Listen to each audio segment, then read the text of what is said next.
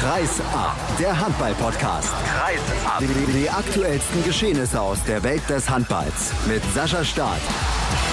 Die Weihnachtstage sind vorbei und es heißt Hallo und herzlich willkommen zu Episode 95 von Kreisab. Ich hoffe, ihr hattet schöne Feiertage und schöne Feiertage vielleicht auch sogar in der Handballhalle. Die hatte mit Sicherheit der Kollege, den ich jetzt begrüße, denn er ist gerade erst ja, letzte Woche ist natürlich richtig, aber er ist gerade erst zurückgekehrt aus Dänemark von der Handball-Weltmeisterschaft der Frauen. Björn Parzen ist bei mir. Hallo Björn. Hallo und ein frohes Fest gehabt zu haben. Ja, du hast ja immer eins, ne? Du bist ja immer auf einer ganz speziellen Veranstaltung.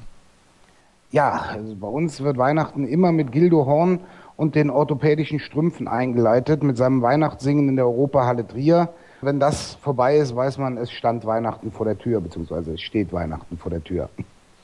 Singst du denn da immer kräftig mit? Aber natürlich. Oh. Weil das Programm ist seit 20 Jahren auch immer dasselbe gewesen, so auch in diesem Jahr. Hm, okay. Kriegt man da überhaupt noch Karten, wenn man da hin will? Also, wenn man dorthin will, sollte man spätestens im Oktober soweit sein, um sich sein Ticket bestellt zu haben. Hm, und du sitzt dann in der ersten Reihe? Das ist eine Stehveranstaltung, oh, da steht okay. man drin. Alles klar. Gut, ja, also, wo wir das jetzt dann auch besprochen haben, können wir zum Wesentlichen kommen. In der heutigen Sendung gibt es einen kleinen Jahresrückblick. Ein paar Kollegen habe ich eingeladen, die nach und nach meine Fragen beantworten werden, was das Handballjahr 2015 angeht. Wir blicken jetzt zurück erstmal auf die Weltmeisterschaft der Frauen. Am Ende gibt es dann noch ein bisschen O-Töne, vielleicht auch noch ein Interview der Woche. Das weiß ich im Moment nicht, denn wir zeichnen schon ein bisschen früher auf. Ist alles nicht ganz so einfach, muss man ja koordiniert kriegen, auch über die Feiertage. Und deswegen steht das noch nicht endgültig fest. Ich hoffe, ihr bleibt trotzdem dran, denn es gibt einiges zu besprechen und dieses Turnier in Dänemark hat uns wieder mal einen Weltmeister gebracht, mit dem wir vorher mehr oder weniger alle gerechnet haben, mit Norwegen. Kann man das so sagen, Björn?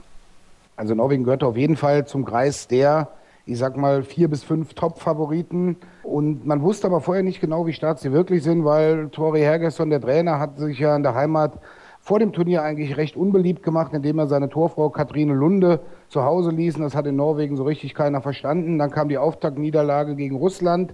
Da wurde er von den Medien schon etwas zerrissen, aber danach haben sie jedes Spiel gewonnen.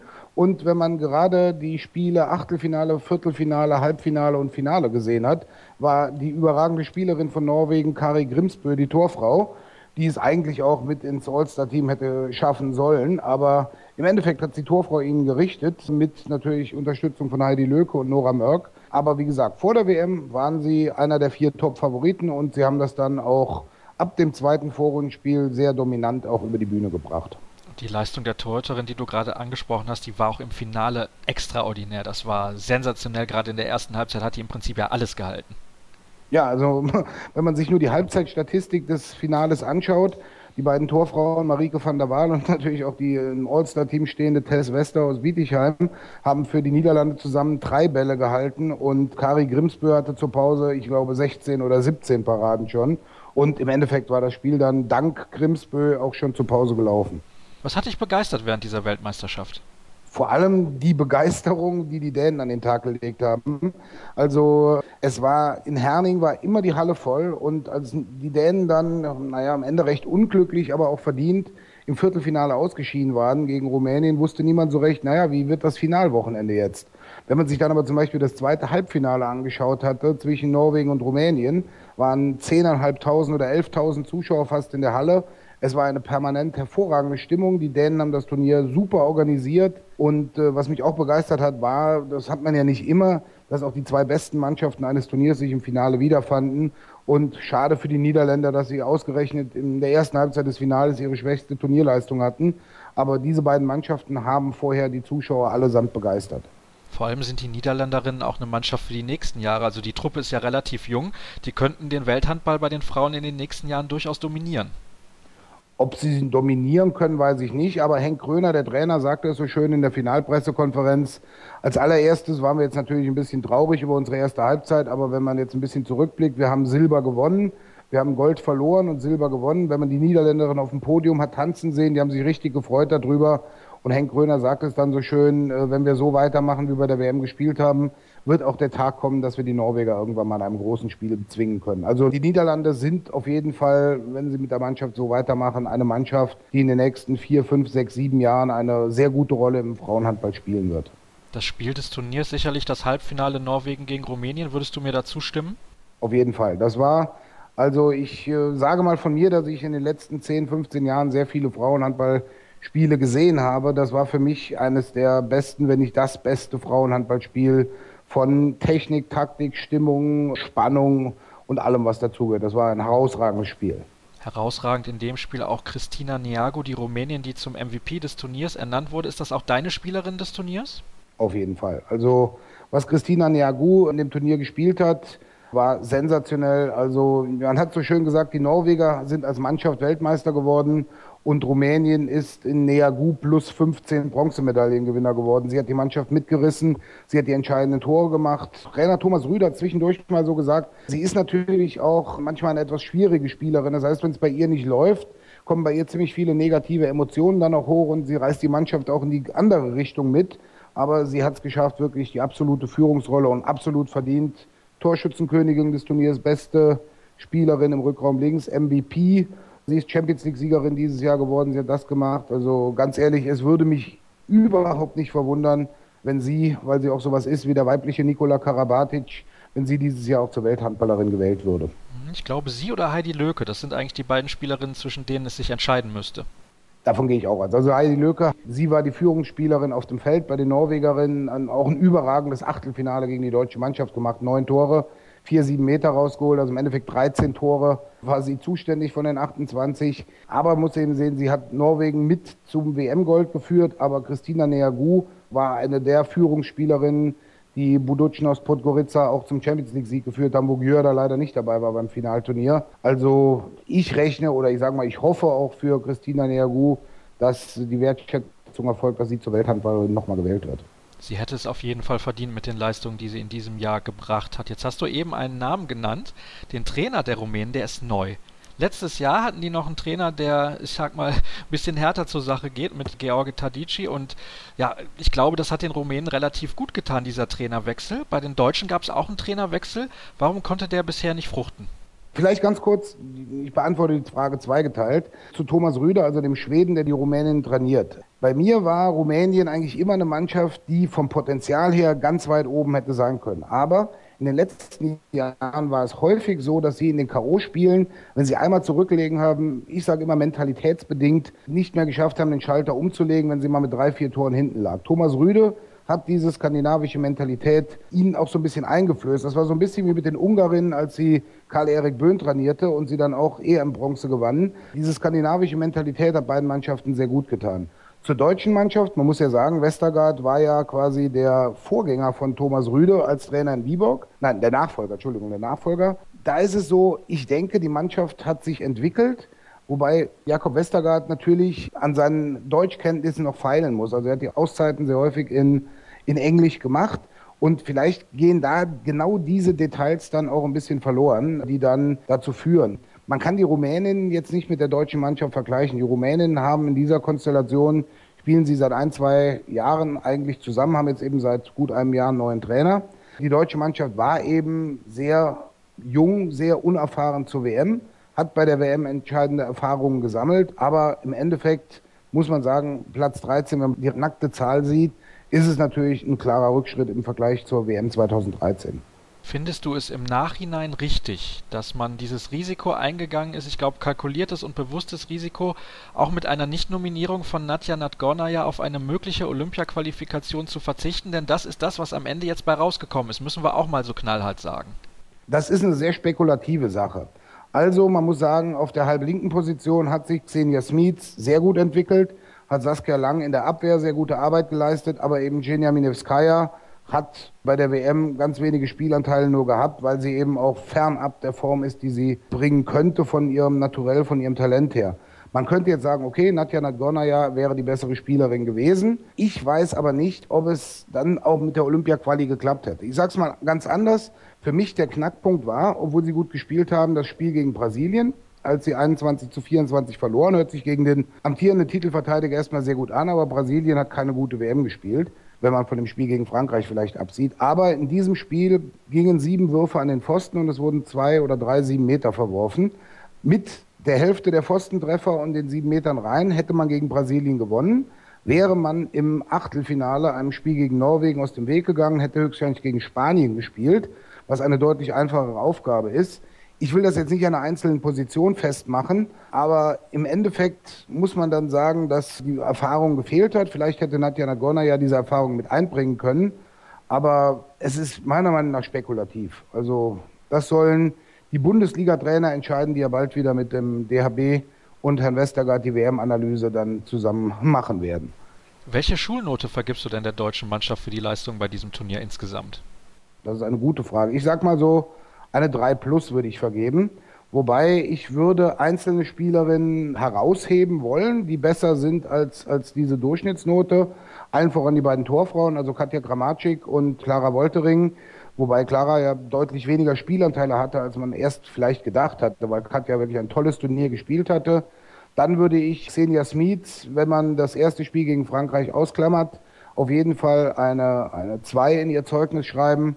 Und der Rest war so ungefähr auf dem Niveau der 3 Plus, wenn man dann eben auch von Genia Minevskaya absieht, die eben ein schwaches Turnier gespielt hat. Wenn man jetzt mal rückwirkend dieses Turnier betrachtet, was mir auch in den Interviews immer aufgefallen ist, ich meine, ich war ja nur ganz am Anfang vor Ort, deswegen kann ich das Rückblicken nicht immer so intensiv beurteilen. Du warst ja näher dran. Es wurde ganz häufig betont, dass die Mannschaft näher zusammengerückt ist. Stimmt dieser Eindruck?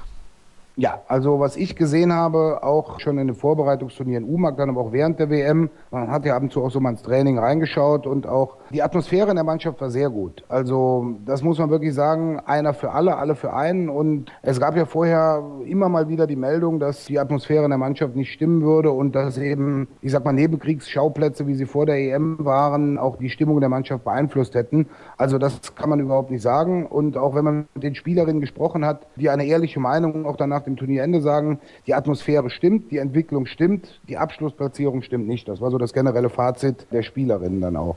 Aber du bist generell optimistisch, was die Zukunft dieser Mannschaft angeht. Wir haben in zwei Jahren eine Heimweltmeisterschaft. Ich bin optimistisch. Ich sage mal, es müssen einige Faktoren zusammenkommen. Ich habe mich auch mit einigen Bundesliga-Trainern, die vor Ort in Dänemark waren, unterhalten. Die haben ja auch einen, ich sag mal, eine Liste, eine, eine, eine Wunschzettel, sage ich jetzt mal, was dann auch die Zusammenarbeit mit der Nationalmannschaft betrifft. Das eine ist eben mehr Präsenz von Jakob Westergaard in der Liga. Und das zweite ist eben der Wunsch, dass er sehr schnell eben alle seine Dinge auch auf Deutsch regeln kann. Wenn man die Mannschaft gesehen hat, man könnte jetzt sagen, wenn die Mannschaft im Oktober oder November vielleicht noch eine zusätzliche Woche Zeit gehabt hätte, jetzt nicht was die Liga betrifft, sondern die hätte man sich eben aus dem Arm schütteln müssen, wäre es vielleicht schon gegen Brasilien anders gelaufen. Also ich denke, die Mannschaft ist eine, auf die man 2017 bauen kann. Der DRB-Präsident sagt, klar, Ziel ist das Halbfinale, das muss man da mal sehen. Aber ich sag mal, man muss mit dieser Mannschaft jetzt, oder man muss diese Mannschaft jetzt gerade in der, bei der EM 2016 in Schweden, wo man ja nicht vor dem Druck steht, sich für irgendetwas qualifizieren zu müssen. Dort muss man befreit aufspielen und muss im Endeffekt dort fortsetzen, wo man in der zweiten Halbzeit gegen Südkorea aufgehört hat, nämlich mit Tempospiel und einer starken Abwehr. Und dann wird die Mannschaft auf jeden Fall in Deutschland auch was reißen können. Man muss eben jetzt erstmal die Zeit zur Entwicklung geben.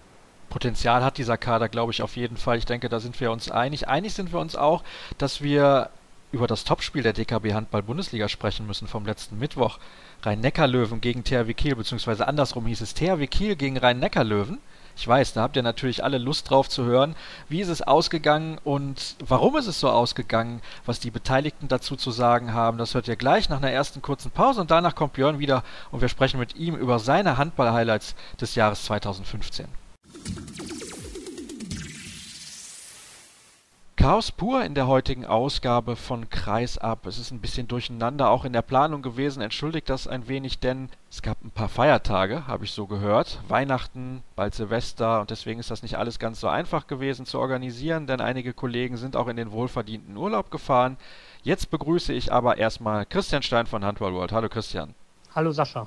Ja, wir sprechen in diesem Take über drei Themen, bevor wir dann nachher zum Jahresrückblick kommen. Ich kann übrigens sagen, es gibt noch O-Töne beziehungsweise auch ein Interview der Woche, was ich eben noch nicht angekündigt habe. Später in der Sendung werde ich sagen, dass ich nicht weiß, wer kommt, aber so ist das eben heute und zwischen den Feiertagen ist das halt einfach mal so hinzunehmen. Tut mir leid, dass es ein bisschen Chaos ist, aber ja, so ist es und Der Gast im Interview der Woche ist Daniel Sauer, der Geschäftsführer der DJK Rimpa. Der wird in den Fußball wechseln zu den Würzburger Kickers und dort eine Aufgabe übernehmen. Warum genau und weshalb er sich dafür entschieden hat, das hört er dann am Ende der Sendung. Und jetzt gleich nach diesem Take gibt es ein ungefähr fünfminütiges Interview mit Jörg Förste, dem Beiratschef des Bergischen HC, der ein bisschen die eher durchwachsene Hinrunde seines Clubs analysiert und da durchaus auch klar anspricht, was da nicht funktioniert hat.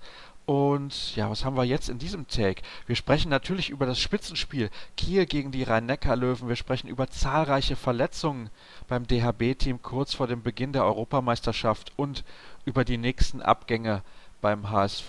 Bleiben wir aktuell an dieser Stelle, denn es ist eine sehr, sehr aktuelle Meldung. Christian Jens Fortmann wird den Hamburger SV beziehungsweise den Handball-Sportverein Hamburg, wie es ja korrekt heißt, zu Beginn der neuen Saison definitiv verlassen und wird sich dem SCDHFK Leipzig anschließen. Kann aber auch sein, dass das schon früher gehen wird. Oder steht das jetzt schon endgültig fest? Nein, da steht seit eben Stand 10.30 Uhr praktisch endgültig fest, dass Jens Fortmann ab dem 1. Januar 2016 zum SCDHFK Leipzig wechselt und dann auch dort bis 2018 unter Vertrag steht. Also aus Sicht des Torhüters natürlich absolut nachvollziehbar. Leipzig brauchte noch jemanden. Da hat sich ja der erste Torhüter, glaube ich, verletzt, wenn ich jetzt nicht komplett auf dem Holzweg bin.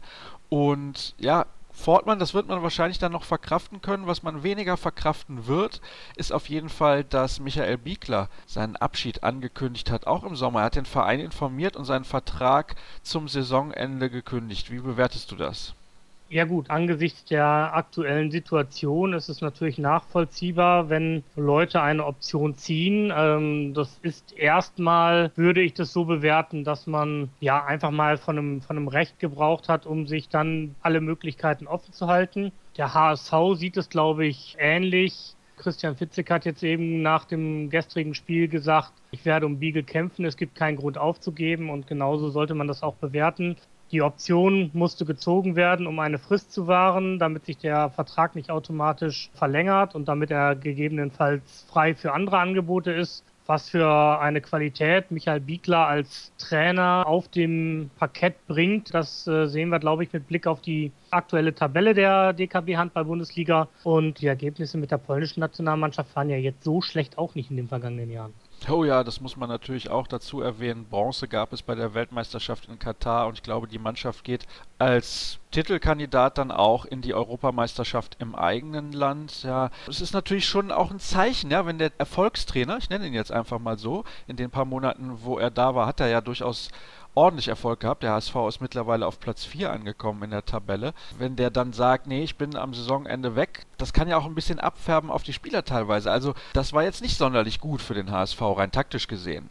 Ja, für den HSV ist natürlich im Moment jede Mitteilung irgendwie ein schwerer Schlag ins Kontor. Verlassen kann man sich da scheinbar wirklich nur auf Yogi Bitter und Pascal Hens, die da wirklich bis zum Schluss dem Verein die Treue halten wollen. Ilija Brozovic spricht schon mit dem RK Zagreb zu einer Rückkehr. Auch andere Spieler sind natürlich umworben. Hans Lindberg hat jetzt gesagt, dass er seinen Berater letztendlich den Markt sondieren lässt. Alles natürlich völlig logisch. Das sind Profis, die jetzt gerade mal bis zum Jahresende ihr Gehalt irgendwo sichergestellt haben durch das Insolvenzausfallgeld, aber eben ab Januar nicht mehr. Und dementsprechend muss man natürlich dann sehen, auch die Wechsel von Adrian Fahl und Jens Fortmann sehen, dass diese Spieler einfach auch auf ihr Geld entsprechend angewiesen sind.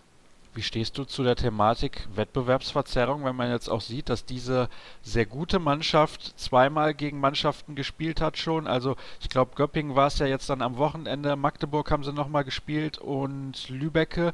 Diese Mannschaften mussten halt zweimal gegen einen sehr guten HSV-Kader antreten. Also ich muss ganz ehrlich sagen, finde ich irgendwie schon eine kleine Schweinerei.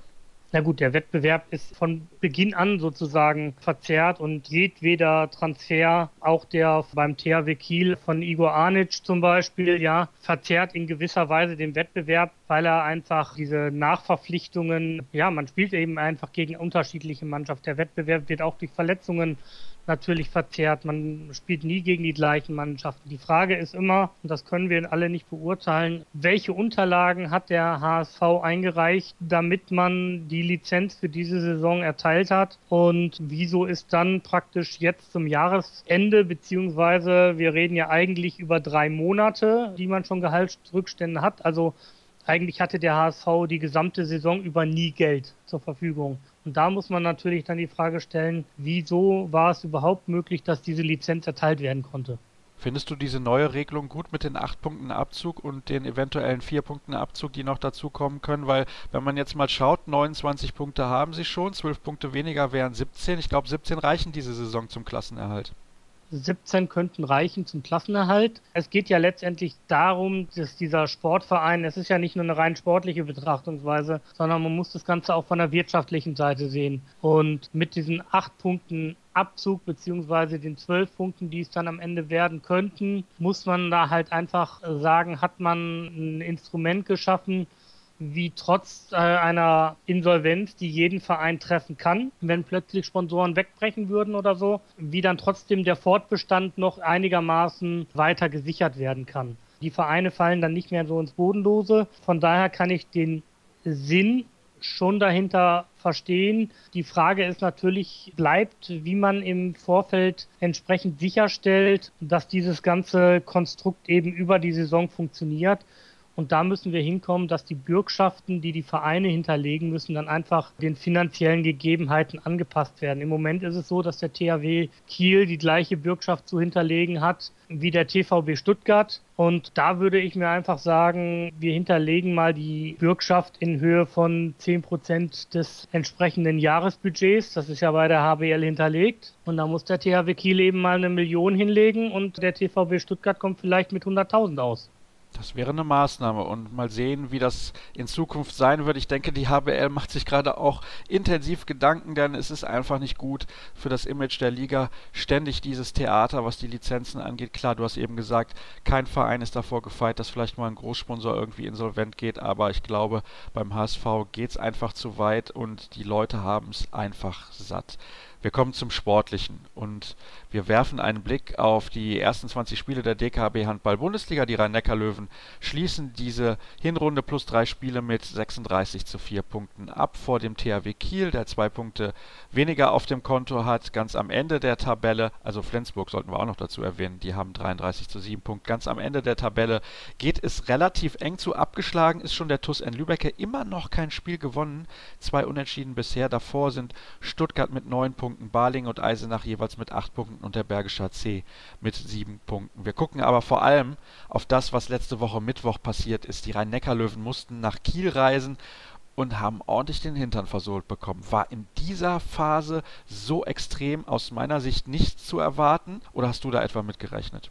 Nein, das war nicht so zu erwarten. Hängt natürlich allerdings auch mit den Verletzungen zusammen, die die Rhein-Neckar-Löwen in dieser Situation dann noch erlitten haben. Also Patrick Krötzky, an dieser Stelle erstmal gute Besserung. Wadenbeinbruch ohne Fremdeinwirkung. Also das scheint ja irgendwie auf die Belastung hinzudeuten, dass, dass dieser Schaden entstanden ist. Das ist ja passiert bei einem Gegenstoß. Da kann er auf 11 zu 10 verkürzen. Also da war ja noch alles offen. Dann fällt hinterher noch Alexander Peterson aus. Da ist dann praktisch die komplette rechte Seite weggebrochen. Uwe Gensheimer sowieso schon nicht dabei gewesen.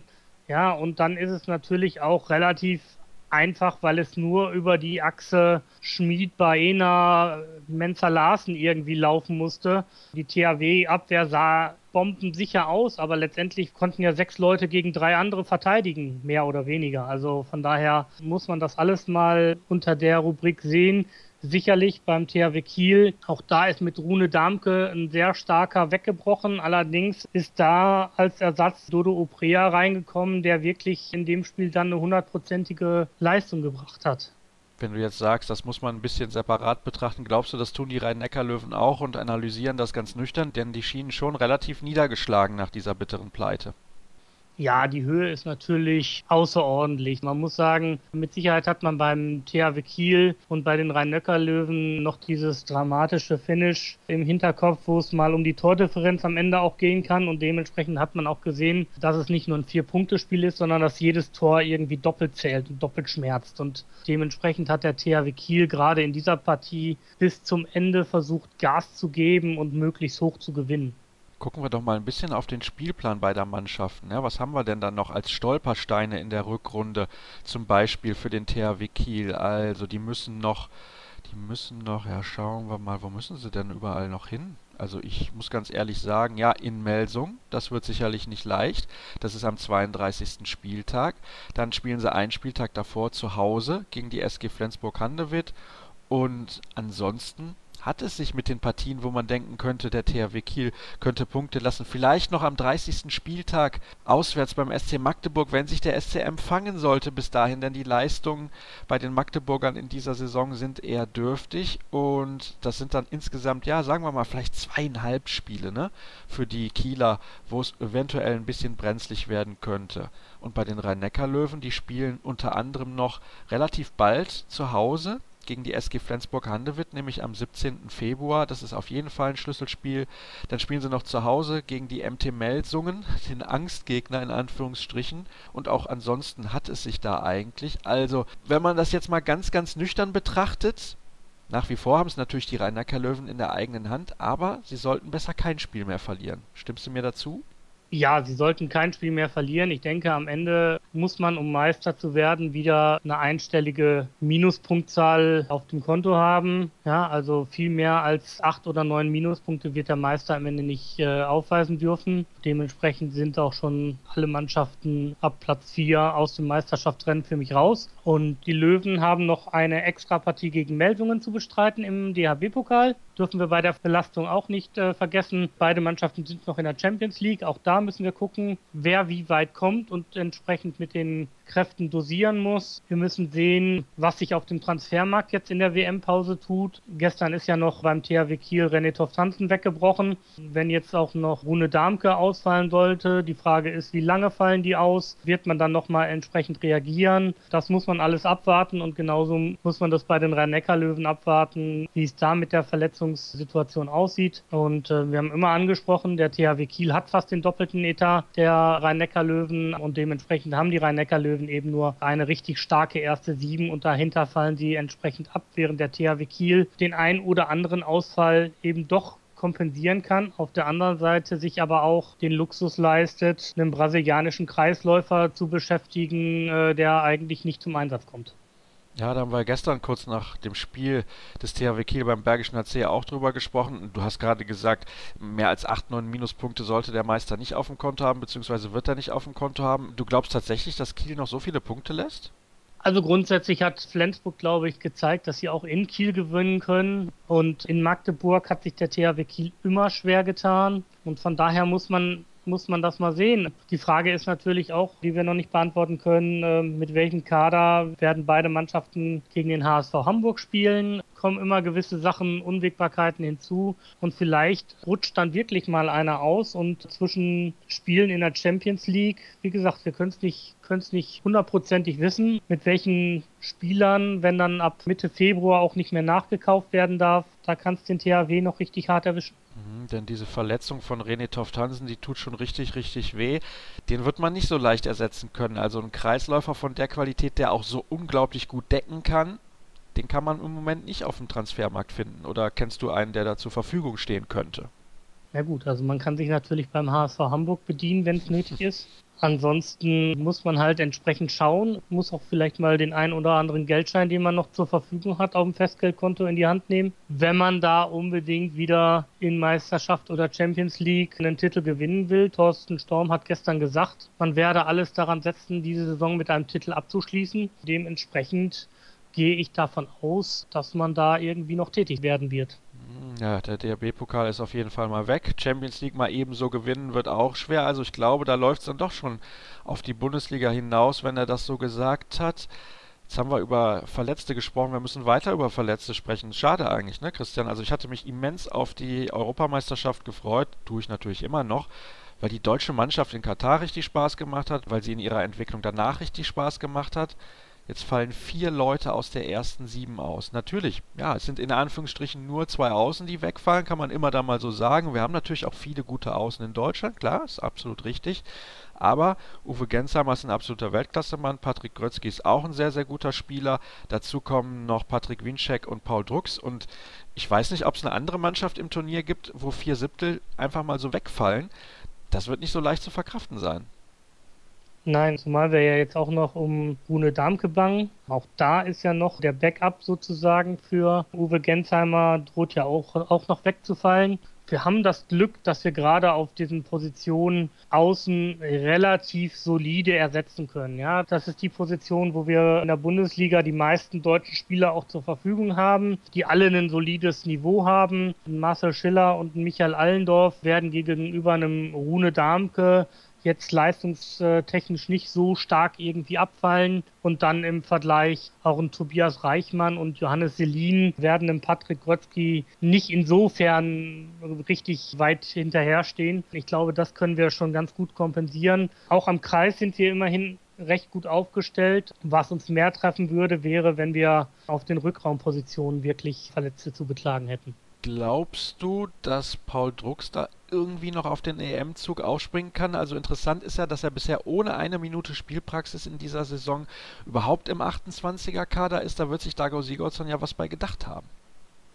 Gut, Dago Sigurdsson kennt Paul Drucks aus seiner Zeit in Berlin, wohnt selber in Berlin und kann vielleicht auch den Verlauf der Reha vor Ort immer wieder ein bisschen mitverfolgen oder sich teilweise selber nochmal mit Trainingsplänen darum kümmern. Ja, also ich glaube, das ist ähm, gerade so, ein, so, eine Position, die es die schwieriger wäre, wenn Paul Drucks jetzt nicht bei den Füchsen Berlin unter Vertrag stehen würde. Da ist einfach ein gewisser Standortvorteil und den er da im Moment jetzt noch hat. Aber ansonsten, ich persönlich glaube nicht, dass er da den Sprung in den EM-Kader noch schafft. Ja, würde mich auch relativ wundern, muss ich ganz ehrlich zugeben, denn seien wir ganz ehrlich, so ohne eine Minute Spielpraxis in der Bundesliga ist auch ein relativ hohes Risiko, nicht nur sportlich, sondern glaube ich auch mal wieder körperlich dann für den Spieler von 0 auf 100 in so ein Turnier hinein. Hm, gucken wir mal, vielleicht wird er ja irgendwie für eine Hauptrunde nachnominiert oder sowas, aber ich glaube, es wäre auch für den Spieler besser, wenn Dago Sigurdsson komplett auf ihn verzichten würde. Christian, ich danke dir recht herzlich. Wir hören dich ja später in der Sendung nochmal. Ich habe es eben angekündigt. Und jetzt gibt es erstmal ein kurzes Gespräch mit Jörg Förste, das ich aufgezeichnet habe gestern nach dem Spiel in der Lanxess Arena zu Köln. Der Bergische HC hat den THW Kiel empfangen. War eine recht enge Kiste. Vielleicht ein Satz noch von dir zu dem Spiel gestern?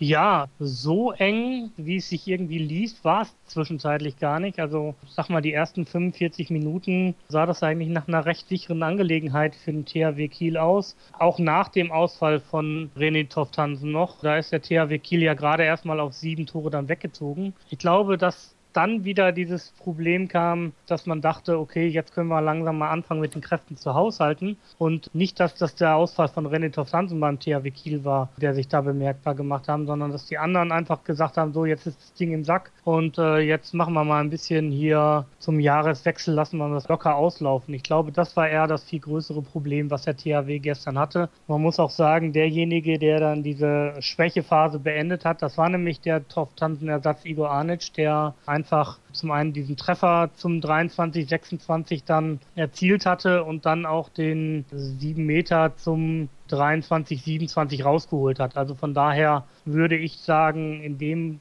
Punkt stimme ich nicht mit Alfred Gislason überein. Ich merke schon, es wird eine lange Sendung heute. Jetzt gibt es erstmal eine kurze Pause und dann gibt es ein Kurzgespräch mit Jörg Förste, dem Beiratschef des Bergischen HC, das ich gestern geführt habe nach der Partie des THW Kiel beim Bergischen HC in der Kölner Lanxess Arena. Sehr, sehr interessant, was er da zu sagen hatte. Dann gibt es nochmal eine kurze Pause, dann kommt der Kollege Björn Parzen wieder, dann hören wir nochmal Christian Stein, danach dann Stefan Flom, alle drei mit einem kleinen Jahresrückblick und danach dann zum Abschluss Daniel Sauer von der DJK Rimpa aus der zweiten Liga. Er wechselt in den Fußball, ich habe es eben gesagt, dann zu Gast im Interview der Woche. Also kurze Pause und gleich sind wir wieder zurück.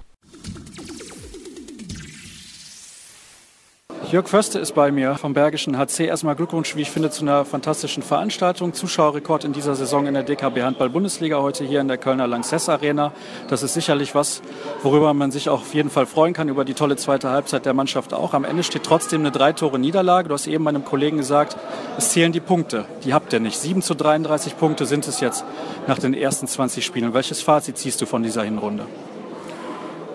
Ja, zunächst einmal ist es ja so, dass schon mehr als die Hinrunde ist. Es sind ja 20 Spiele gespielt. Ähm, äh, das macht das Fazit nicht weniger äh, schwierig. Ähm, äh, wir haben tatsächlich nur sieben Punkte geholt in dieser Phase und das ist für unsere Ansprüche, für unsere Mannschaft zu wenig. Und es ist auch so, äh, dass wir uns mit diesen äh, sieben Punkten im Tabellenkeller äh, wiederfinden. auch das kann niemanden im Lager des BHC zufrieden stimmen. Ungeachtet des heutigen Tages, es ist tatsächlich ein großes Handballfest gewesen. Die Zuschauer sind auf ihre Kosten gekommen. Es war eine großartige Stimmung, was man sicherlich auch am Fernsehschirm hat verfolgen können.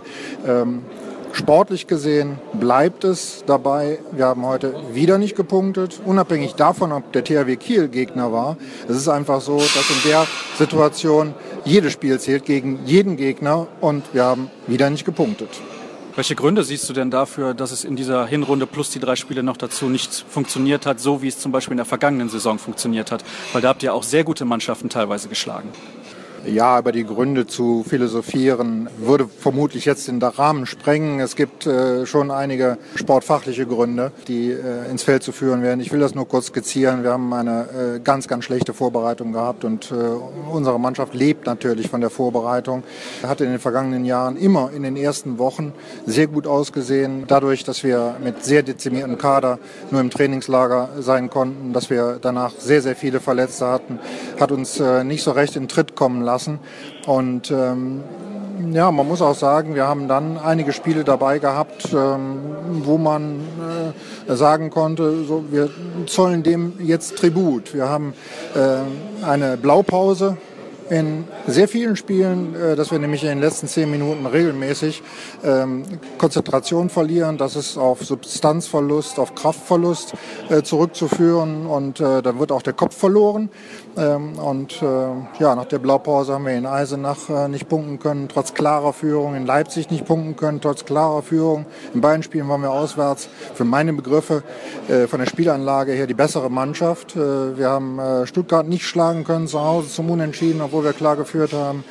Wir haben auch das Spiel gegen Lemgo noch äh, gefährden lassen, trotz fünf Tore Vorsprung. Also all das ist in den letzten zehn Minuten der jeweiligen Spiele geschehen. Und ähm, das lässt auf das eingangs erwähnte äh, zurückschließen. Es liegt also aus deiner Sicht definitiv nicht an der Qualität des Kaders. So ist es. Das ist eine klare Antwort. Welche Maßnahmen gibt es denn noch jetzt nach der EM-Pause nochmal die Wende dann zu schaffen? Naja, es äh, verleiht uns ja jetzt eine gescheite Vorbereitung. Nicht? Ähm, wir haben ja nun äh, nur einen Verletzten, was ja äh, für unsere Verhältnisse eine äh, geradezu gute Voraussetzung ist, äh, mit ähm, Maxi Hermann. Und haben auch wenige Spieler, die zur Europameisterschaft äh, abgestellt werden müssen. Äh, wir haben Hatze Jonowski, der für Mazedonien auflaufen wird ähm, als Abwehrchef und äh, wir haben den Rechtsaußen Arno Gunnarsson und den äh, Torwart Björgi Gustafsson, die für Island auflaufen werden, äh, haben aber alle Rückraumspieler jetzt äh, an Bord, alle Spieler, die auch äh, bis auf Arzt äh, aktiv decken und ähm, können jetzt diese Vorbereitung, diese sechs Wochen einfach nutzen, äh, um uns für die verbleibenden 14 Spiele zu rüsten.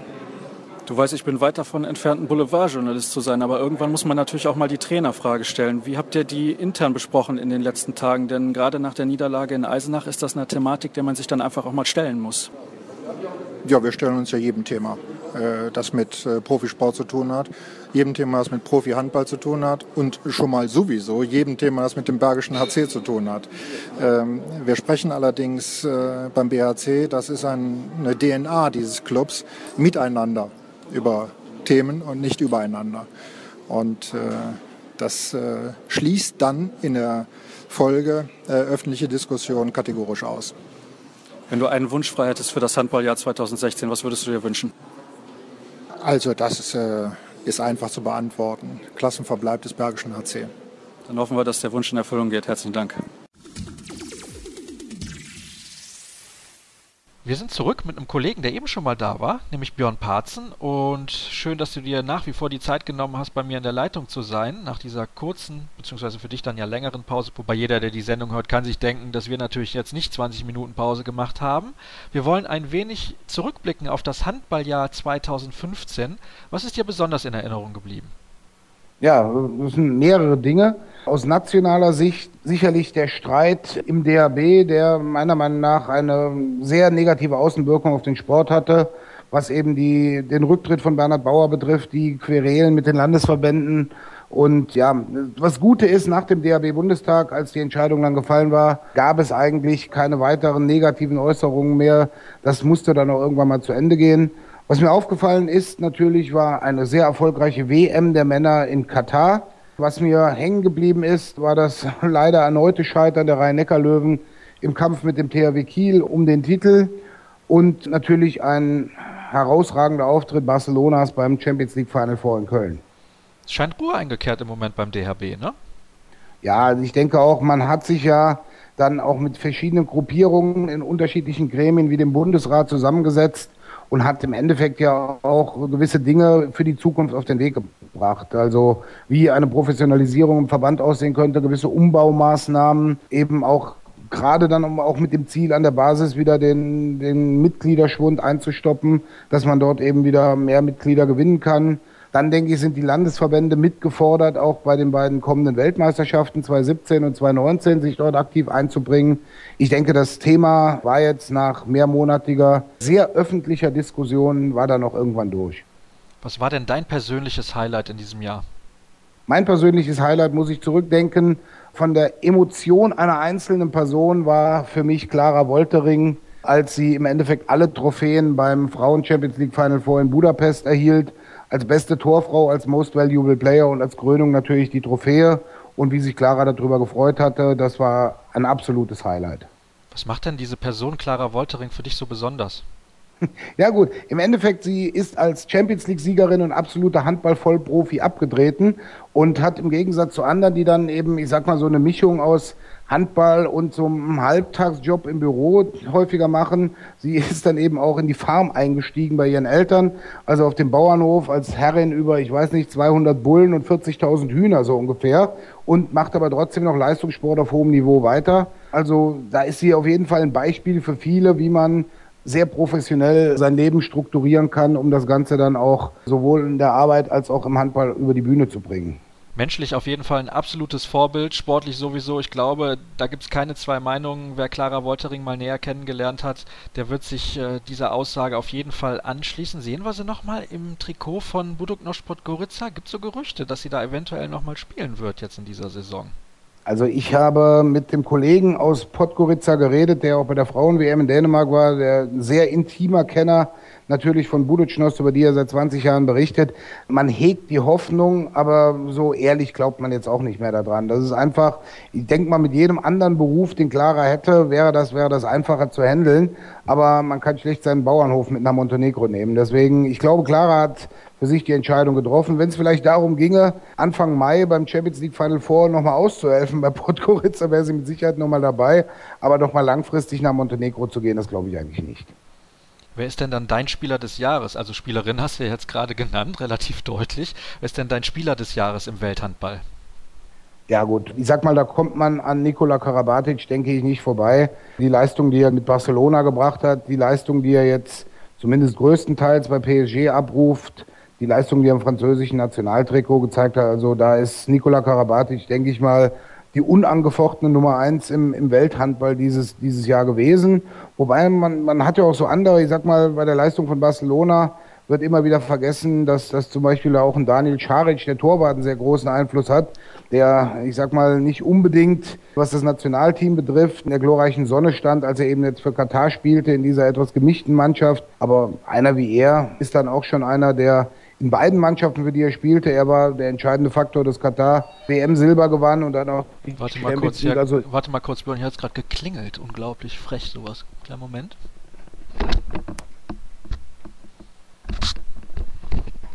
Entschuldige Björn, der Bofrostmann hat geklingelt, obwohl ich gar nicht bei Bofrost bin.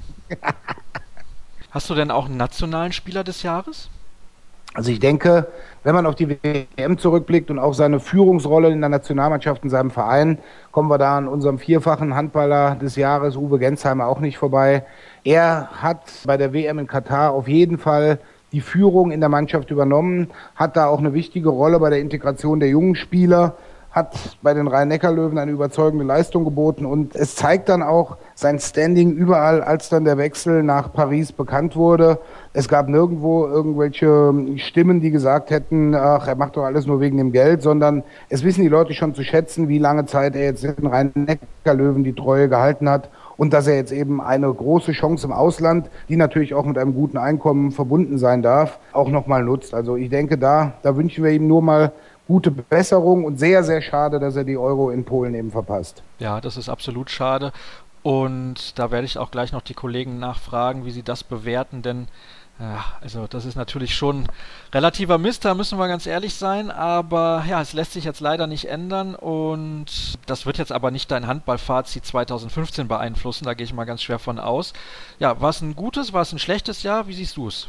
Ich sag mal, es war ein sehr interessantes Jahr man hat gesehen, also wenn man auch mal über den Tellerrand von gewissen Dingen hinausguckt, man hat jetzt natürlich sehr viele Negativschlagzeilen, die mit dem Handball verbunden waren. Wenn man jetzt gerade wieder sieht, die Insolvenz des HSV, der Streit im DHB, dann gewisse Dinge, die in der IAF vorgefallen sind, da drehten zwei Top-Funktionäre zurück, warum auch immer. Dann gab es in der EHF ja gewisse Dispute auch. Also in der Außenwirkung hat der Handball einige Negativschlagzeilen, aber es war ein interessantes Jahr, wenn man gewisse Dinge in der Entwicklung eben sieht. Also gerade auch, da muss man jetzt auch diesen Namen noch nennen, Dago Sigurdsson, wie er die deutsche Mannschaft eingestellt hat mit der WM in Katar, mit der EM-Qualifikation.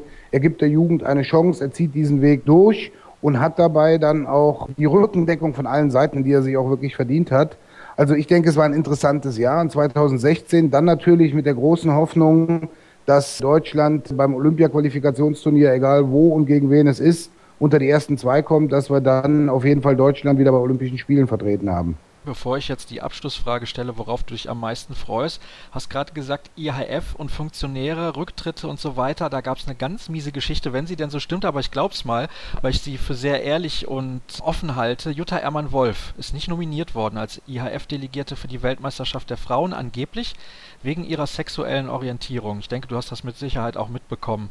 Was sagst du denn dazu? Also ich war ja in Dänemark gewesen und ich habe auch mit einigen Schiedsrichtern und Delegierten gesprochen. Dieses Thema kam ja auch erst am Tag nach der WM dann auf. Kurz vielleicht der Abstecher dorthin. Es gab schon intern sehr viele Kritik an der Entscheidung seinerzeit, als der Videobeweis abgeschafft wurde nach dem Spiel Frankreich gegen Korea, wurde ja nicht nur der Videobeweis mit sofortiger Wirkung wieder äh, aus der Welt geschaffen, sondern alle fünf an dieser Partie beteiligten offiziellen Schiedsrichter und Delegierten wurden mit sofortiger Wirkung suspendiert von der WM ausgeschlossen, was keiner nachvollziehen konnte. Speziell was die Schiedsrichter betrifft, die haben im Endeffekt alles richtig gemacht. Die haben gesagt, wir wissen nicht genau, ob es Tor war, haben den Video Referee gefragt, der hat seine Entscheidung bekannt gegeben, die im Nachhinein falsch war, da kann man ihn vielleicht belangen. Aber wie bei dieser WM dann eben auch mit Delegierten und Schiedsrichtern dann umgesprungen wurde, wie schnell man dann eben auch seinen Job los war. Und dann kam eben diese Sache mit Ehrmann Wolf und auch der Spanierin Carmen Manchado, die ja in Deutschland auch nicht unbekannt ist. Ich sag's mal so, mich hat die Geschichte überrascht, dass sie zu dem Zeitpunkt dann rauskam und nicht schon früher. Also wenn es dem, wenn dem so ist, es gibt ja bis jetzt auch noch keine offizielle Stellungnahme von Seiten des, des Verbandes oder derjenigen Personen, die die Nominierung dann auch machen, dann ist es wirklich ein Schlag ins Gesicht, weil gerade im Sport und auch im Handball hat man sich immer gerade auf europäischer Ebene mit diesen Themen sehr, sehr offen und, und ehrlich umgegangen. Und also wenn Jutta Ehrmann-Wolf dann wirklich aufgrund dieser Sache nicht nominiert wurde, ist, dann muss ich die IAF fragen, wirklich in welchem Jahrhundert sie da noch lebt. Hm, das geht da nicht immer alles mit rechten Dingen zu. Ich glaube, das können wir so sagen. Ja, also ich hoffe sehr, dass sich das aufklärt und dass wir solche Geschichten in Zukunft nicht mehr hören. Das soll jeder für sich selber frei entscheiden. Und das geht uns im Endeffekt auch nichts an. Ich glaube, das kann man so stehen lassen. Ja, dann gibt es die Abschlussfrage noch für dich in diesem Jahr 2015. Du hast eben schon ein bisschen eine Andeutung gemacht. Auf Olympia freust du dich. Ist das dein Highlight im nächsten Jahr? Ja, ich denke, Olympia alle vier Jahre ist das absolute Highlight. Ich denke, es wird ein, ein tolles Turnier in Rio werden, wozu dann auch die brasilianischen Fans und die brasilianische Mannschaft beitragen werden. Also man muss ja zurückschauen bis ins Jahr 1992, wo der Olympiagastgeber eine letzte Medaille im Handball gewann mit den spanischen Männern in Barcelona. Und ich denke, die brasilianischen Frauen werden nach dieser für sie enttäuschenden WM da nochmal alles reinlegen. Und ich glaube auch, was ich so gehört habe, der Kartenverkauf für Handball läuft gut. Die Leute sind begeistert für Handball. Und es wäre natürlich am schönsten, wenn unter den Teilnehmern des Männerturniers dann auch die deutsche Mannschaft wäre. Mhm, da bin ich relativ zuversichtlich. Wirst du vor Ort sein? Nach Stand jetzt werde ich vor Ort sein. Wobei, ganz kurz zu deiner Zuversicht, also wenn man sich die Qualifikationsturniere anschaut, es steht ja jetzt noch nicht fest, es müssen ja erst noch eine EM und eine Afrikameisterschaft gespielt werden. Natürlich sollte man optimistisch sein, aber es steht jetzt schon fest, dass Deutschland entweder in Turnier 2 oder Turnier 3 spielt. Und diese beiden Turniere beinhalten grundsätzlich drei europäische Mannschaften. Also wenn es so bleibt wie jetzt, könnte es zum Beispiel eine Konstellation geben mit Spanien und Island oder mit Spanien und Schweden oder Spanien und Ungarn. Also ein Selbstläufer wird das nicht, aber ich sag mal, die Leistungen, die die deutsche Mannschaft gezeigt haben in den EM-Qualifikationsspielen, man kann auf Optimismus bauen, aber man sollte mit dem nötigen Respekt an das Turnier rangehen. Das sind passende Abschlussworte. Björn, ich danke dir recht herzlich. Auch du bist in diesem Jahr sehr häufig mit dabei gewesen. Ich finde, das möchte ich an der Stelle auch nochmal betonen, das ist nicht selbstverständlich. Das geht oft relativ spontan und flexibel und zwei weitere Kollegen, bei denen ist das auch immer so. Christian Stein ist der eine und Stefan Flom ist der andere. Die hören wir nach einer kurzen Pause. Der nächste Kollege ist in der Leitung in unserem kleinen, aber feinen Jahresrückblick auf das Handballjahr 2015. Kann sein, dass er eben in der Sendung schon da war, denn das ist ja alles ein bisschen durcheinander in der Woche vor Weihnachten, in der Woche vor Silvester und nach dem Großkampftag beziehungsweise den mehreren Großkampftagen in der DKB Handball Bundesliga. Deswegen wundert euch nicht, wenn ihr ihn jetzt schon wieder hört. Christian Stein von Handball World. Hallo Christian. Ich grüße dich unser Jahresrückblick. Der beginnt mit der ersten Frage, die lautet, was ist denn dein Erlebnis, dein Highlight 2015 gewesen im Handball? Ja, 2015 hatte natürlich viele Facetten. Ich denke mal, in Erinnerung bleibt, dass mit dem TV Großwaldstadt ein ganz großer Name von der Bildfläche der Handball-Bundesliga sozusagen verschwunden ist, auch wenn sie immer noch in der dritten Liga, was ja auch eine bundesweite Liga ist, vertreten sind. Ansonsten der erste Champions League-Sieg für Gudjon Waller Sigurdsson, der ja bei meinem Stammverein Tusem Essen seine große internationale Karriere praktisch begonnen hat. Das ist auch ein Highlight, was mich, was mich sehr gefreut hat, wo wir, denke ich, auch sehr schöne O-Töne von dem Podcast gehabt haben. Ansonsten denke ich, ja, auch eine Sache, die vielleicht nicht alle so mitbekommen haben, weil wir ja auch sehr oft nur auf die erste Liga, auf Champions League gucken, Nationalmannschaft gucken. Ja, war eine Sache, dass Anfang April ein Spieler vom Nachwuchs der Rhein-Neckar-Löwen im Koma lag. Auch daran sollten wir immer denken, dass da auch mal ganz schwere Sachen passieren können. Ja, ich finde, das ist eine sehr, sehr interessante Auswahl, querbeet im Prinzip. Äh, was mich ja fast wundert, ist, dass du nichts aus der DKB Handball Bundesliga dabei hast oder von der Nationalmannschaft. Das ist eine interessante Blickweise. Ich weiß, du bist ja generell Freund von so Traditionsmannschaften. Ich habe es letzte Woche übrigens im Podcast gesagt, als es darum ging, Handball in Großstädten muss etabliert werden. Früher hatten wir ja so Mannschaften wie Niederwürzbach, wie Hameln, wie Leutershausen. Du traust dem Ganzen schon ein bisschen hinterher, oder? Das klingt da so ein bisschen durch ich sage ja immer, Traditionsvereine sind die Mannschaften, die früher schon mal Geld in die Hand genommen haben im Vergleich zu Retortenmannschaften.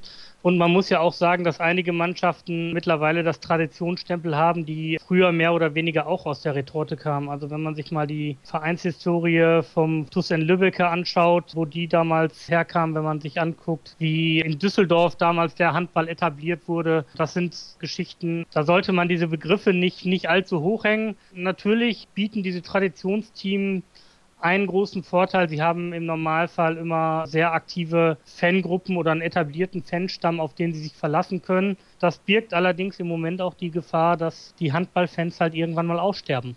Hm, das klingt jetzt wieder ein bisschen negativ, deswegen frage ich dich direkt, was ist denn dein negativer Höhepunkt sozusagen im Handballjahr 2015?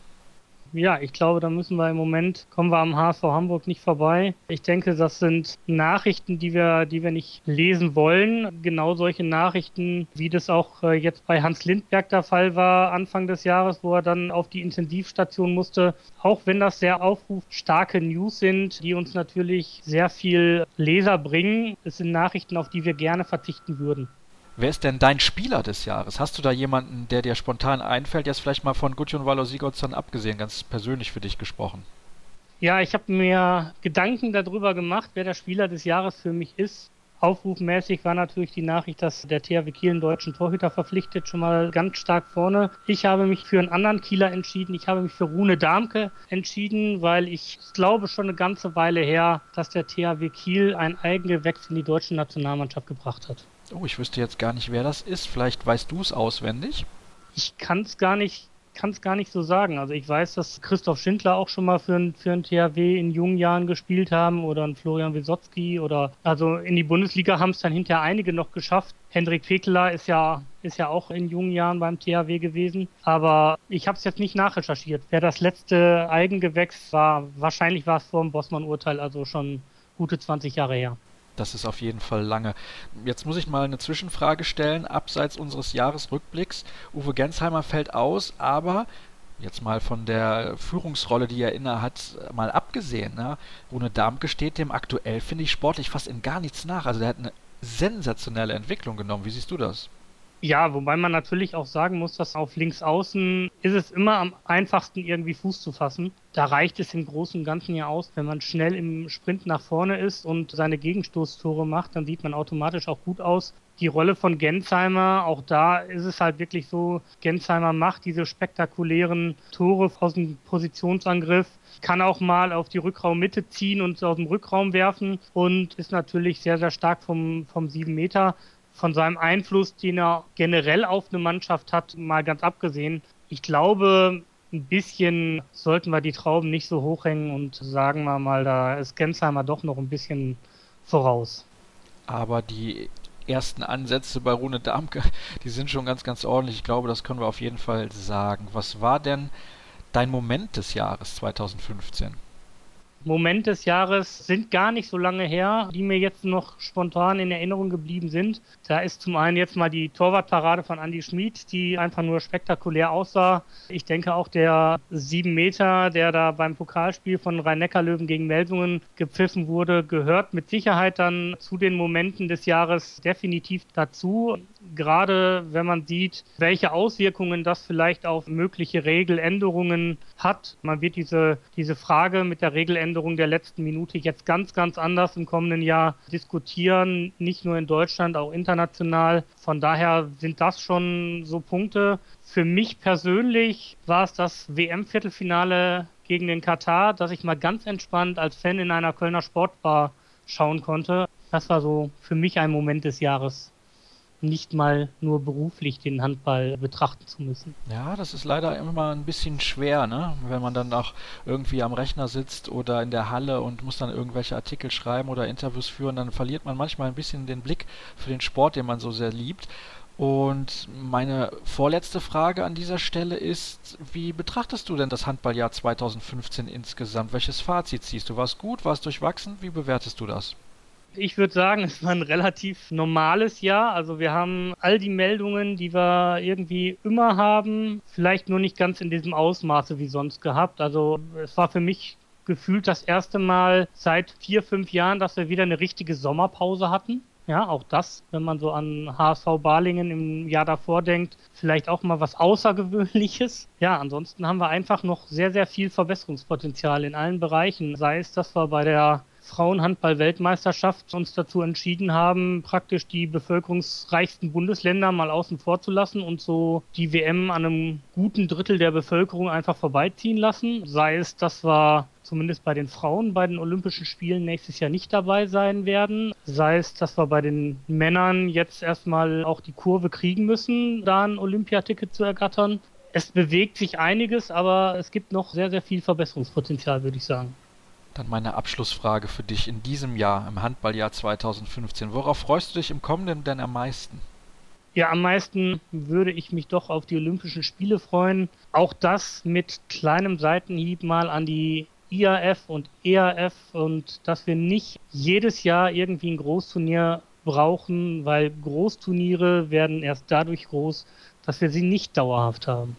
Das ist ein schönes Abschlusswort, Christian. Ich danke dir recht herzlich an dieser Stelle. Es wird jetzt noch ein paar O-Töne geben und vielleicht auch noch ein Interview der Woche. Das weiß ich noch nicht ganz.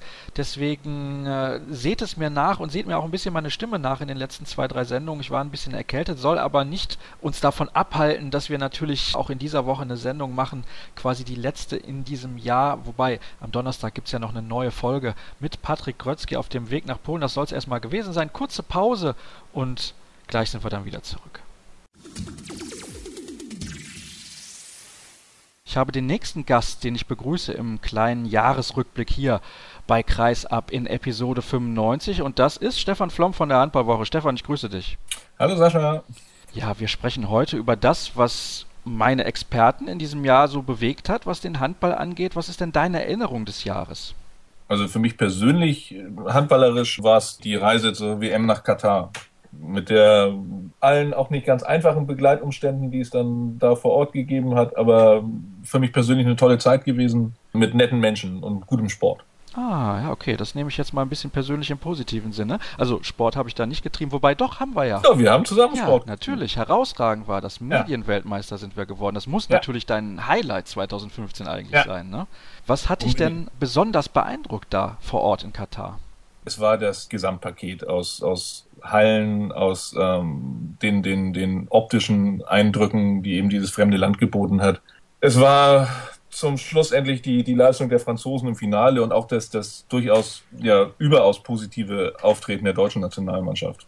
Die Erwartungen, die du vor dem Turnier hattest, wurden die bestätigt oder wurdest du teilweise auch überrascht? Jetzt mal abseits vom Sportlichen. Nee, das war schon so, wie ich das, das eigentlich erwartet habe. Die größte Überraschung war ja sicherlich, dass, dass der Katar da durch eigene Kraft und auch durch, um es mal so zu formulieren, wohlwollende Pfiffe oder Nicht-Pfiffe dann bis ins Finale gekommen ist. Ich habe noch drei Fragen für dich übrig in diesem Handballjahr. Wer ist denn dein Spieler des Jahres? So wie er auch in Katar gespielt hat, nach wie vor Nikola Karabatic. Was zeichnet ihn denn aus? Warum ist er für dich so besonders?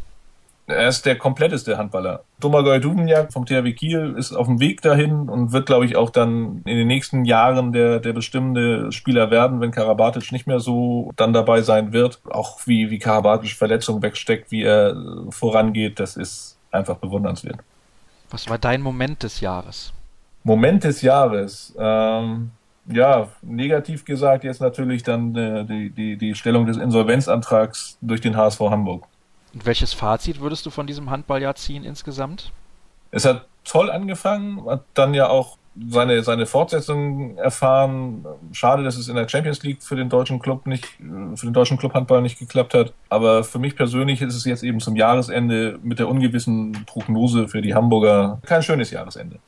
Dann hoffen wir, dass das neue Jahr für dich ein bisschen angenehmer wird, zumindest aus journalistischer Sicht. Stefan, ich danke dir recht herzlich. Ich danke dir auch, dass du in diesem Jahr wieder mal sehr, sehr oft zur Verfügung gestanden hast, sehr spontan auch teilweise und uns, glaube ich, tolle Meinungen geliefert hast. Natürlich auch für dich einen guten Rutsch und das gilt natürlich auch für die Hörer. Das soll es mit unserem kleinen Jahresrückblick an dieser Stelle gewesen sein. Es gibt gleich noch ein Interview der Woche und da ich jetzt noch nicht weiß, wer da der Gast sein wird, kann ich den auch noch nicht ankündigen. Macht aber nichts. Ihr solltet trotzdem dranbleiben. Also bis gleich. Letztes Interview der Woche im Jahr 2015 hier bei Kreisab und ich begrüße einen ehemaligen Spieler, der mittlerweile im Management gelandet ist und sich nun entschlossen hat, die Sportart zu wechseln. Wie er diesen, ich nenne es mal salopp, Hochverrat am Handball erklären kann und ob er das überhaupt kann, das hören wir hoffentlich in den nächsten Minuten. Und ich sage es vorab schon, der gute Mann, der hat viel zu tun, deswegen sitzt er gerade im Auto. Entschuldigt also die etwas schlechtere Tonqualität. Hallo an Daniel Sauer, noch Geschäftsführer der DJK Rimper Wölfe in der zweiten Bundesliga. Daniel, schönen guten Tag. Hallo, schönen guten Tag. Ich habe es gerade ein wenig im Spaß gesagt, Hochverrat am Handball. Einige der Hörer werden es nicht wissen, deswegen kurz als Information. Du gehst den Weg weg vom Handball, den bösen, bösen Fußball, der allen anderen Sportarten ein bisschen das Geld und auch die Präsenz wegnimmt. Da sprechen wir gleich noch drüber, da auch diese Formulierung ein bisschen überspitzt natürlich formuliert. Die Würzburger Kickers, die momentan als Aufsteiger im Mittelfeld der dritten Liga stehen, sind dein neuer Arbeitgeber. Warum hast du dich für diesen Schritt entschieden? Ja, also das Angebot kam so ein bisschen spontan auch rein. Und für mich ist es natürlich eine schöne Möglichkeit, hauptamtlich im Profisport zu arbeiten, was ich ja bei den Wölfen ja nicht gemacht habe. Da habe ich äh, nebenbei noch, ja, oder den Handball nebenbei gemacht und mein kleines Startup-Unternehmen gegründet und daher hätte ich mich im nächsten Jahr sowieso beruflich wahrscheinlich äh, ein bisschen verändert. Das wissen die wenigsten noch, aber da haben wir intern schon die Wege eingeleitet, dass dieser Übergang fließend geht zu meinem Geschäftsführerkollegen, meinem Vater. Da waren die Wege sowieso immer kurz. Ja, und jetzt ist es natürlich ein sehr spannendes und ambitioniertes Fußballprojekt und da kam jetzt, wie gesagt, die Anfrage, ich bleibe in der Region. Ähm, wir kooperieren ja auch dann mit den Kickers oder die Wölfe mit den Kickers zusammen und ich glaube, da kann man auch die Wölfe auf ein neues Level nochmal heben und so gab dieses Gesamtkonstrukt eben den Ausschlag, den Sport in Würzburg nach vorne zu bringen, sowohl im Handball wie auch im Fußball und auch natürlich im Basketball. Wie überrascht warst du, als dir das Angebot gemacht wurde? Wie kam das zustande? Weil du hast gerade schon gesagt, das war relativ spontan. Ja, es kam sehr plötzlich. Die ja, Würzburger Kickers haben einen hauptamtlichen Vorstandsvorsitzenden gesucht für ihren administrativen Bereich und so ist das ganze Thema dann, dann entstanden und als wir dann ein bisschen länger darüber gesprochen haben, welche Möglichkeiten es äh, gemeinsam auch gibt, äh, da vor allem auch Synergien zu nutzen, war das dann äh, wirklich für mich auch ja, eine, eine, schöne Chance, wie gesagt, als Hauptamtlicher erstmals auch im, im Profisport zu arbeiten. Ähm, natürlich musste ich auch gucken, dass meine Firma weiterläuft, das ist auch geregelt und wie gesagt, von daher war dieses äh, Gesamtkonstrukt für mich, mich auch endlich mal 100 Prozent auf irgendwas zu fokussieren, weil wie gesagt auch Firma und Handball nebenbei, das hätte in Zukunft wahrscheinlich nicht funktioniert und so war das halt für mich die Möglichkeit, auf 100 Prozent auf was zu fokussieren und es sind jetzt im Endeffekt ab, ab, ab Januar oder ab Ende Januar dann die Würzburger Kickers. Wie lange hast du überlegt, bis du dich für diesen Schritt entschieden hast? Ja, ich habe das im kleinen Kreis mit der Familie logischerweise mit meinem Geschäftspartner besprechen müssen, weil da natürlich auch vorher nichts mehr an die Öffentlichkeit dringen durfte. Und es war eine ja, eine nicht ganz einfache Entscheidung. Das ist ja mein Heimatverein, die DSK Rimper-Wölfe. Ich habe in den letzten dreieinhalb Jahren dem Verein sehr viel zu verdanken, habe sehr viel gelernt auch, Organisationen zu entwickeln und da auch eine kleine Geschäftsstelle zu etablieren und aufzubauen, die auch in Zukunft eine geile Arbeit leisten werden. Und von daher hatte ich eine Woche Bedenkzeit und als es dann alles immer im Gesamtkonstrukt runter geworden ist, war die Entscheidung dann gefallen. Auf was freust du dich am meisten bei deiner neuen Aufgabe? Ja, ich freue mich vor allem auf eine neue, neue Herausforderung. Ne? Ich habe dort eine ganz andere Personalverantwortung, eine ganz andere Budgetverantwortung in einem äh, sehr professionell jetzt aufzubauenden Umfeld. Natürlich auch im Fußball. Ich war schon immer leidenschaftlicher Fußballer, habe ja auch bis zur A-Jugend noch selber gespielt, bevor ich mich dann als Spieler für den Handball entschieden habe. Und ja, viele sagen mir im Fußball auch ein bisschen mehr Talent nach wie im Handball, aber ich habe mich damals eben für den Handball entschieden. Und ja, von daher, wie gesagt, freue ich mich sehr auf eine, auf eine neue Herausforderung in einem komplett neuen Umfeld. Ich bin jemand, der gerne auch neue Sachen macht, neue Sachen ausprobiert und freue mich jetzt auf meine neue Aufgabe. Worin bestehen für dich denn die größten Sorgen im Hinblick auf das, was dich erwartet? Hm, ja, also wenn ich jetzt äh, irgendwie mit Sorgen an die Sache rangehen würde, ich glaube, das macht keinen Sinn. Also ich bin jemand, der wenig nach Problemen sucht, sondern eher nach Lösungsansätzen. Von daher habe ich da jetzt eigentlich keine Sorgen. Da wird es viele Herausforderungen geben in dem Umfeld. Dadurch, dass es so kurzfristig ist, konnte ich mich aber noch gar nicht, oder beziehungsweise habe ich, bin ja jetzt aktuell auch noch für die Wölfe unterwegs. Von daher ähm, habe ich da jetzt noch keine genaueren Pläne. Also es gibt ein paar Themen, die ich gerne anstoßen würde, die äh, Impulse, die ich da auch geben würde dem Verein. Aber das wird sich dann im operativen Geschäft ein bisschen ab Januar dann zeigen, wo da die Ansatzpunkte sind. Aber Sorgen habe ich keine. Ich möchte mal ein bisschen zu einer anderen Thematik kommen. Es wird ja immer viel darüber diskutiert, dass neben dem Fußball die vielen anderen tollen Sportarten, die hierzulande betrieben werden, so nach und nach ein bisschen kaputt gehen. Stichwort TV-Präsenz, da wurde ja schon oft darüber gesprochen, dass beispielsweise Sport 1 lieber Fußball aus der vierten Liga zeigt als ein Handballspiel, dass die WM nicht im Free TV zu sehen war, weil eben der Handball nicht diese Bedeutung hat, die ihm vielleicht zustehen sollte. Gilt übrigens auch, das sei direkt dazu erwähnt, für viele andere Sportarten. Wie siehst du das aus der Perspektive des Handballers oder ehemaligen Handballers und der zukünftigen Perspektive des Fußballers, denn die gesunde Mischung ist es ja nicht wirklich. Nee, also die gesunde Mischung ist es nicht. Es war aber schon Jahre so und ich glaube, da wird sich in den nächsten paar Jahren auch nicht viel verändern. Also ich glaube, man muss das einfach auch dann akzeptieren, dass der Fußball in Deutschland die Nummer die Nummer eins ist und auch bleiben wird. Ich glaube, da müssen wir eher schauen, wie wir den, wie wir, wie wir Handball und, und andere Sportarten nach vorne bringen. Und wenn man das vergleicht, dann ist ja Handball auch auf einem, jammern auf einem sehr hohen Niveau, sage ich mal. Weil es gibt ja TV-Zeiten im Handball und die Reichweite ist ja da, im Gegensatz zu noch anderen Randsportarten oder zu wirklichen Randsportarten.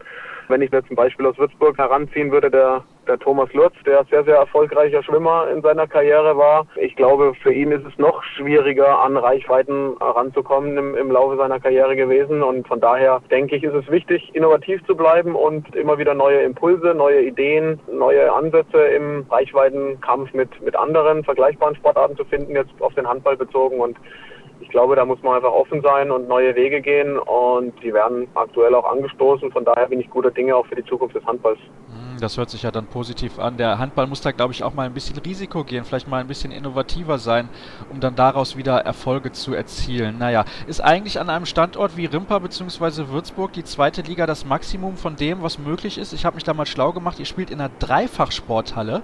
1000 Zuschauer passen da rein. Muss ja irgendwie ein bisschen Horror sein für jeden Geschäftsführer. Deswegen haben wir auch dieses Jahr den Umzug nach Würzburg komplett vollzogen. Also wir machen dieses Jahr äh, jedes Spiel in der in der S. Oliver Arena in Würzburg, weil, äh, wie gesagt, man einfach auch aufgrund der Gegebenheiten den Umzug machen muss, um mittelfristig äh, überhaupt konkurrenzfähig zu bleiben, die zweite Bundesliga zu halten. Also das war auch ein, ein, ein wichtiger Schritt. Ich selbst habe noch in der Dreifachsporthalle gespielt als E-Jugendlicher oder dann auch in der zweiten Liga in den letzten zwei Jahren. Äh, das waren schöne, schöne Erlebnisse, schöne Dorffeste. Aber für die zweite Liga ist das natürlich leider nicht ausreichend und von daher war die Entscheidung zu einem Umzug letztes Jahr oder zu dieser, zu der jetzt aktuellen Saison einfach auch nötig und es war auch der richtige Schritt, wenn man jetzt die Zuschauerzahlen sich anschaut.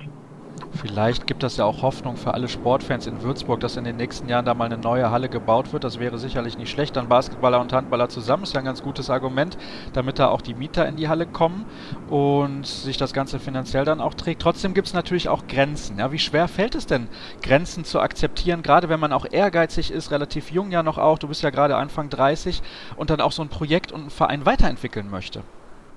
Ja, da muss man, glaube ich, über, über Grenzen hinaus denken. Also das Thema Think Out of the Box ist bei uns ein, ein sehr präsentes Thema. Das Thema Innovation ist bei uns im Team ein sehr hoch angesehenes Thema. Auch das Thema Fehler zu machen, das ist auch wichtig, wenn man, wenn man Grenzen einhält oder, oder einhalten muss oder Wege außenrum findet. Ich denke, Grenzen sind wichtig, aber man muss auch schauen, wie man den Verein weiterentwickeln kann und um diese Grenzen herum denken kann, um eben den nächsten Schritt zu machen. Und ich glaube, da haben wir eine ganz gute Vereinskultur entwickelt, wie wir das in den letzten Jahren geschafft haben, mit dem kleinsten, mit, mit einem der kleinsten Budgets in der zweiten Liga trotzdem erfolgreichen und attraktiven Handball zu spielen. Und von daher ist das, glaube ich, ein Ansatz, den man einfach, äh, dass man nicht nicht in Grenzen denken, sondern muss gucken, wie, was für Wege gibt es, um sich als Verein weiterzuentwickeln.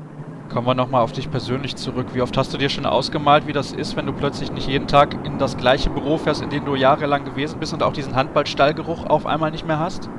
Ja, ich bin gespannt. Ich kann es jetzt äh, aktuell noch nicht einschätzen. Ähm, ich bin ja Gott sei Dank nicht aus der Welt. Also ich bin weiterhin in Würzburg, muss also mich jetzt ins Auto setzen, um ins Büro zu fahren. Aber ich denke, da kann ich mich auch relativ schnell umstellen, werde weiter in Rimper wohnen bleiben und die Bekannten und Freunde aus der Rimperer Handballfamilie weiterhin in der Metzgerei Hollerbach oder in der Bäckerei Nöth oder sonst irgendwo äh, treffen und über den Handball austauschen. Es ist ja auch nicht so, dass ich den Handballstallgeruch nicht weiter aufnehmen kann. Ich komme dann eben auch mit einem ganz anderen mit einem ganz anderen Blick auf die Dinge vielleicht zum Handball. Sehe viele Sachen vielleicht, wenn ich als Zuschauer mal in der Halle stehe, von einer anderen, von einer ganz anderen Seite noch und kann die auch an meinen Heimatverein weitergeben. Bin da nicht so durchgetaktet, wie es aktuell an einem Spieltag ist. Von daher freue ich mich, den Handball-Stallgeruch wirklich mal so richtig aufsaugen zu können und freue mich da auch auf die Spiele in der, in der S. Oliver Arena. Kann denn die DJK Rimpa langfristig in der zweiten Liga bestehen, unabhängig jetzt von deiner Person? Ich denke ja. Also ich denke, wir haben es in den letzten drei oder zweieinhalb Jahren jetzt bewiesen, dass wir gute Arbeit leisten, dass wir ein geiles Team haben. Da meine ich jetzt nicht nur die Geschäftsstelle an sich, sondern da meine ich auch die Mannschaft vor allem und vor allem halt auch die ganzen Ehrenamtler und Fans und Zuschauer alle, die in einer gewissen Art und Weise an diesem ganzen Rad der Remper Wölfe drehen. Und von daher mache ich mir da keine Sorgen, sonst, äh, wie gesagt, hätte ich die Entscheidung auch nicht so treffen können. Letzte Woche war übrigens Wolfgang Strobel hier zu Gast, den kennst du ja auch ziemlich gut. Wie sehr schaust du als ehemaliger HBW-Spieler eigentlich noch rüber nach Balingen? Bist ja acht Jahre dort gewesen insgesamt. Ja, da ist natürlich der Kontakt zu Spielern und Leuten noch sehr eng. Wolfi hatte ja letzte Woche auch Geburtstag, da hatte ich ihm gratuliert. Von daher bin ich da noch in, in engem Austausch oder in engem Kontakt mit den Balingern. Es ist ja auch ja, meine zweite Heimat geworden. Ich war da acht Jahre mit der, mit der Familie gewohnt und meiner Frau. Von daher war das eine sehr, sehr schöne Zeit und wie gesagt, der Kontakt ist nach wie vor eng. Habe noch viele Freunde und hoffe, dass es da aufwärts geht und dass der HBW da bleibt, wo er hingehört. Oh, jetzt muss ich sagen, Asche auf mein Haupt. Ich habe nämlich bei meiner Interviewfrage Wolfgang nicht zum Geburtstag gratuliert. Ich hoffe, die war nicht ausgerechnet an seinem Geburtstag. Das käme jetzt, glaube ich, ganz schlecht rüber im Nachhinein. Aber gut. Ja, da muss ich sagen, Daniel, ich danke dir recht herzlich. War ja relativ spontan. Auch ich wünsche dir nicht nur einen guten Rutsch, sondern vor allem auch viel Erfolg bei deiner neuen Aufgabe. Man wird dich ja auch das ein oder andere Mal weiterhin in den Handballhallen hierzulande sehen. Vor allem natürlich dann in Würzburg bzw. Rimpa bei den Wölfen. Das hast du ja eben schon angedeutet. Und es gibt noch die Quizfrage der Vorwoche auf aufzulösen. Die waren nämlich wie folgt. Wie viele Jahre hat Wolfgang Strobel gemeinsam mit seinem Bruder Martin in Baling auf der Platte gestanden? Fünf Spielzeiten ist hier die richtige Antwort, denn es ging ja nicht ausschließlich um die erste Liga, war ja auch ein Zweitliga-Jahr mit dabei und es gibt auch eine aktuelle Quizfrage und zum letzten Mal könnt ihr das brandneue Videospiel Handball 16 von Big Ben Interactive gewinnen und das wird ja auch kommentiert von Markus Götz und Stefan Kretschmer, Uwe Gensheimer vorne drauf auf der Packung. Also die Frage lautet aktuell, von welchem Verein aus wechselte Daniel Sauer nach Balingen. Wer das weiß, der kann uns wie immer schreiben bei facebook.com slash kreisab oder auch bei twitter at kreisab.de. Es gibt natürlich nach wie vor unsere Internetseite, die ihr auch besuchen könnt. Da gibt es alles kompakt zusammen bei kreisab.de. Und, das darf man auch nicht vergessen, es gibt noch eine weitere Sendung in diesem Jahr an Silvester auf dem Weg nach Polen mit Patrick Grötzky, Folge 4. Die solltet ihr nicht verpassen. Wer da nicht reinhört, der verpasst nämlich was. Und denjenigen sei jetzt schon mal gesagt, einen guten Rutsch, einen guten Start ins neue Jahr. Ich hoffe, ihr hattet 2015 euren Spaß mit Kreisab. Das soll es für heute gewesen sein. Wir hören uns.